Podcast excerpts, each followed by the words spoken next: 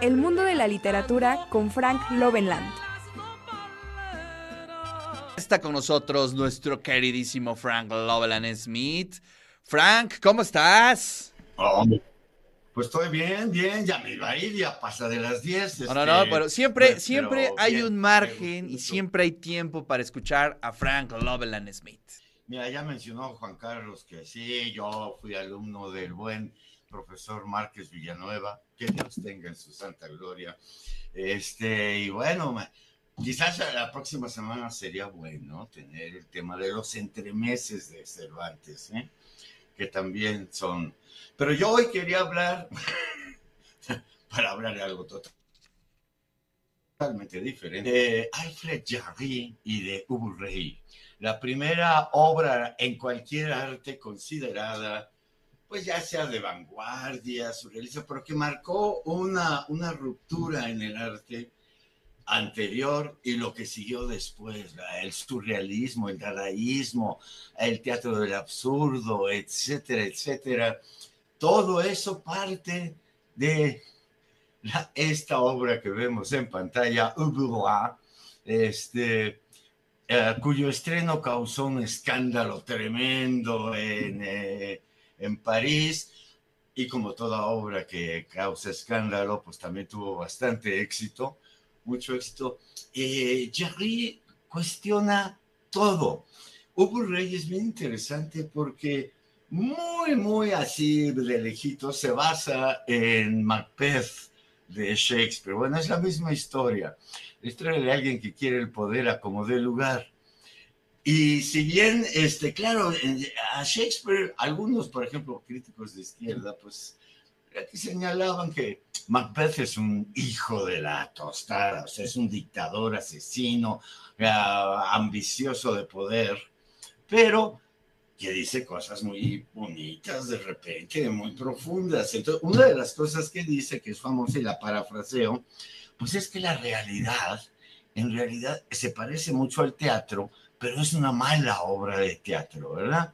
Es donde los actores gritan, este, forcejean, se afirman, significando nada.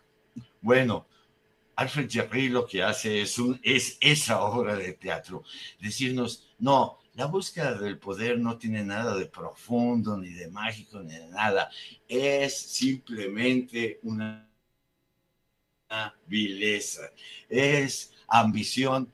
Ubu Rey tiene todos los defectos, el personaje, todos los defectos que puedan imaginar, ambicioso, traidor, cobarde, eh, convenenciero, etcétera, etcétera. Y la obra es como infantil, como estas fotos que vemos, ¿verdad? Este, que nos está diciendo Jarry, no pensemos que el poder es algo profundo, que la historia es llevada por ello, es la estupidez humana en, en acción. Y el teatro de Ubu Rey, que para poner en escena a Ubu Rey no hace falta mucho análisis, pero sí hay que tener mucha presencia para atreverse a hacer esa obra. Eh, La primera puesta en español fue hasta 1960 y tantos, allá en Argentina, que alguien se atrevió a poner la obra en escena. Ahora ya ha habido muchísimas puestas en escena de Urrey, pero sí es esta, eh, eh, esta es la primera obra quizás contracultural, es decir, no es crítica de la cultura, va contra la cultura, con la noción de que a lo mejor, a lo mejor autores como Shakespeare y todo, ah, nos doran la píldora, nos hacen ver un mundo insostenible, como si fuera, pues sí, parte de la naturaleza humana y ni modo, ¿verdad? pero es una mentada de madre a la cultura, a las humanidades, a la historia, a estar diciendo que no, que la historia tiene significados profundos.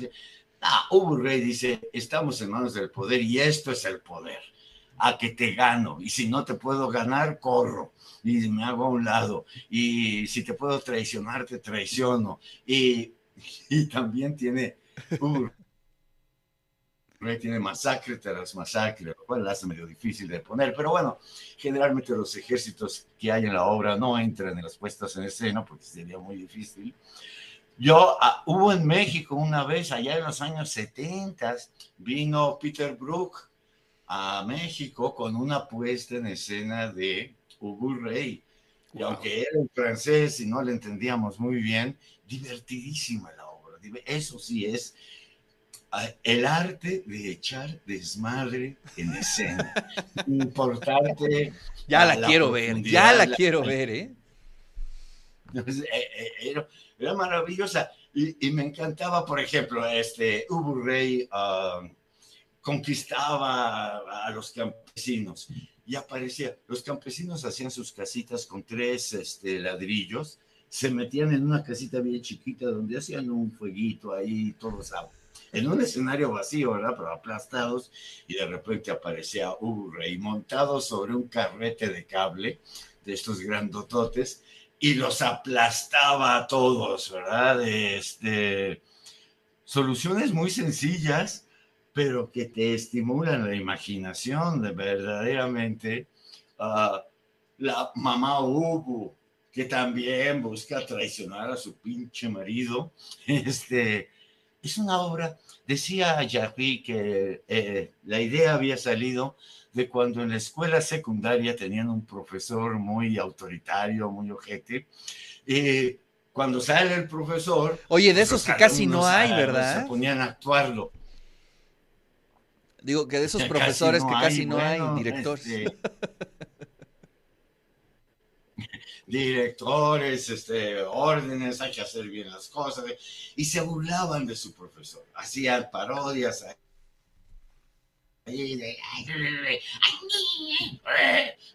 Burlándose totalmente de nuestra querida cultura occidental. Este, y bueno, Ah, eh, fue también el creador de una ciencia, la patafísica, y la patafísica era, a ver, la ciencia, no, el saber de la ciencia, la, ciencia solo sabe lo que se repite. Lo que no se repite es interferencia, es salió mal el experimento, lo que sea. Pero solo lo que se repite, porque bueno, se volverá a repetir. La patafísica era la ciencia de las excepciones. A mí me recuerda, curiosamente, este, en la novela de Paradiso de José Lezama Lima, que ese sí es cultísimo, ¿verdad? Pero hay un libro que extraño, ficticio, que anda buscando el, ah, el protagonista, que se llama La súmula nunca infusa de excepciones morfológicas. Para quien no sepa lo que son las excepciones morfológicas, pues son los errores. No, los errores, las excepciones, formas que existen por excepción. Este, este tipo, aunque parece broma, y quizás lo es de entrada y de salida, pero la patafísica sería la ciencia de las soluciones imaginarias para las singularidades que se presta mucho para, admiramos la literatura por su singularidad, no porque se parezca a otras, sino precisamente porque tiene algo, algo de excepción morfológica, algo que parece que no, que no se va a volver a repetir. Y la obra, tanto la de Cervantes, ¿eh? ya que hablaron de ella, pero también la de Jarry, tienen esas características de ser singulares. De que, y cuando una obra es singular, si la repites, van a decir que la estás imitando. La ciencia de las singularidades. Para Jerry, todo lo que sucedía en el mundo era anormal. La excepción de las excepciones, pues era cuando podías distinguir una especie de regla. Pero eso era lo que el poder imponía sobre la realidad en realidad toda nuestra vida es una serie de singularidades, de excepciones.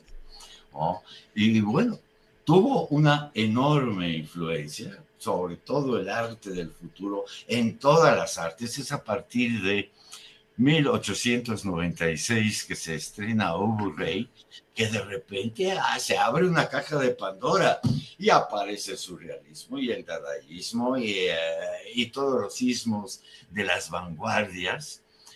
Y hoy en día, pues Ubu Rey tiene el honor de ser la primera obra en cualquier arte de vanguardia, de lo que se llama Oye, ya la encontré en internet. Ya me la voy a echar hoy mismo porque Eh, no la conocía. La, la lectura es este. Maravillosa. No. Querido Frank, muchísimas Ay, gracias. bueno. Siempre es un placer escucharte. Abrazote, Ricardo. Nos vemos la semana que viene.